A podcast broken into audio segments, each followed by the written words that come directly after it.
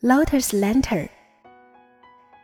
Long, long ago, San Shengmu, a beautiful goddess, fell in love with the mortal Liu Yanchang.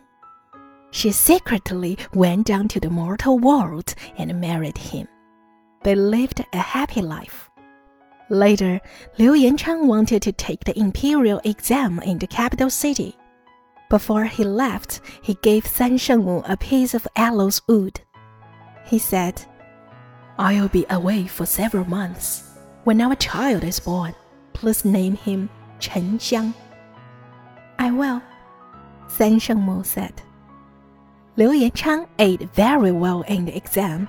He was sent to Yangzhou as an official. But meanwhile, San Shengmu was in trouble. Her elder brother, God Erlang, was very angry with her marriage. How can a goddess marry a mortal? I will take her back to heaven. But San Shengmu didn't want to go back to heaven. And since she had a very powerful lotus lantern, she believed that nobody could take her back by force. God Erlang knew the power of the lotus lantern, so he ordered his dog to steal the lantern when San Shengmu was sleeping, and then put San Shengmu under Huashan Mountain. There, San Shengmu gave birth to a son and named him Chen Xiang.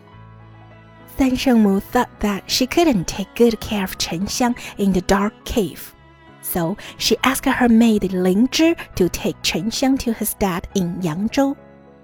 At the age of seven, Chen Xiang learned his mother's story from neighbors. Mom has been starving so much. I must go there and rescue her.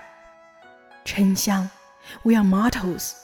How can we fight against the gods? His father sighed. Anyway, I'll do my best to rescue my mom, Chen Xiang said. One day, Chen Xiang left home for Huashan Mountain without letting his father know. Chen Xiang met a lot of difficulties on his way. He climbed over the snow-covered mountain, walked across the endless desert, went through the Ghost Valley, and was injured in the thorn bushes but none of this could stop him. Mom, I'm coming to rescue. One year later, Chen Xiang finally arrived at the Huashan mountain. There were so many peaks, he didn't know where his mother was. He couldn't help crying.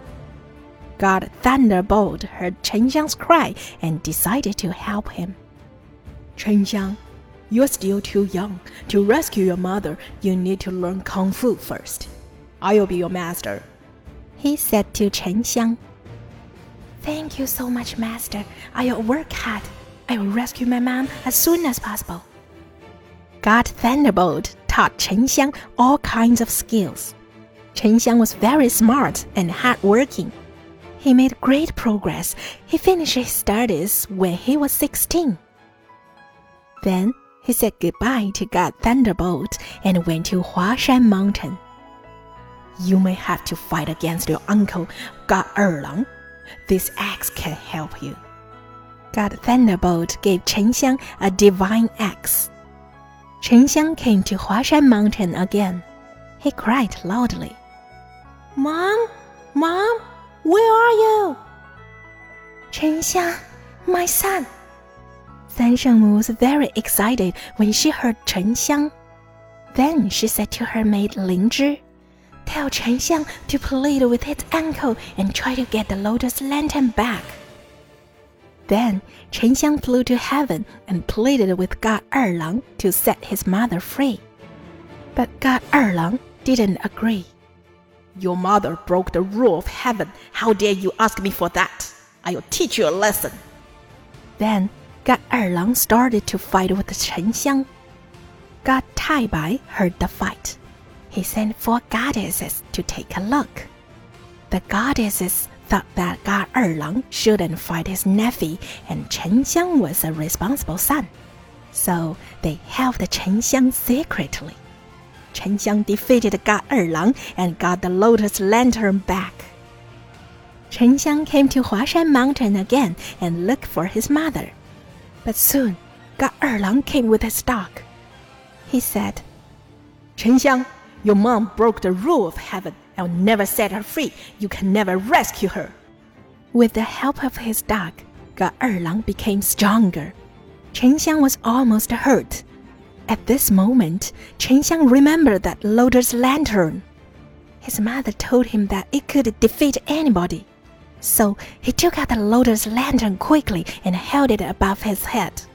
The lantern shined brightly. The light gave Chen Xiang great power. God Erlang was defeated and he fled. Having defeated God Erlang, Chen Xiang still couldn't find his mother. He felt very hungry and tired, but he kept looking for his mother in the mountain.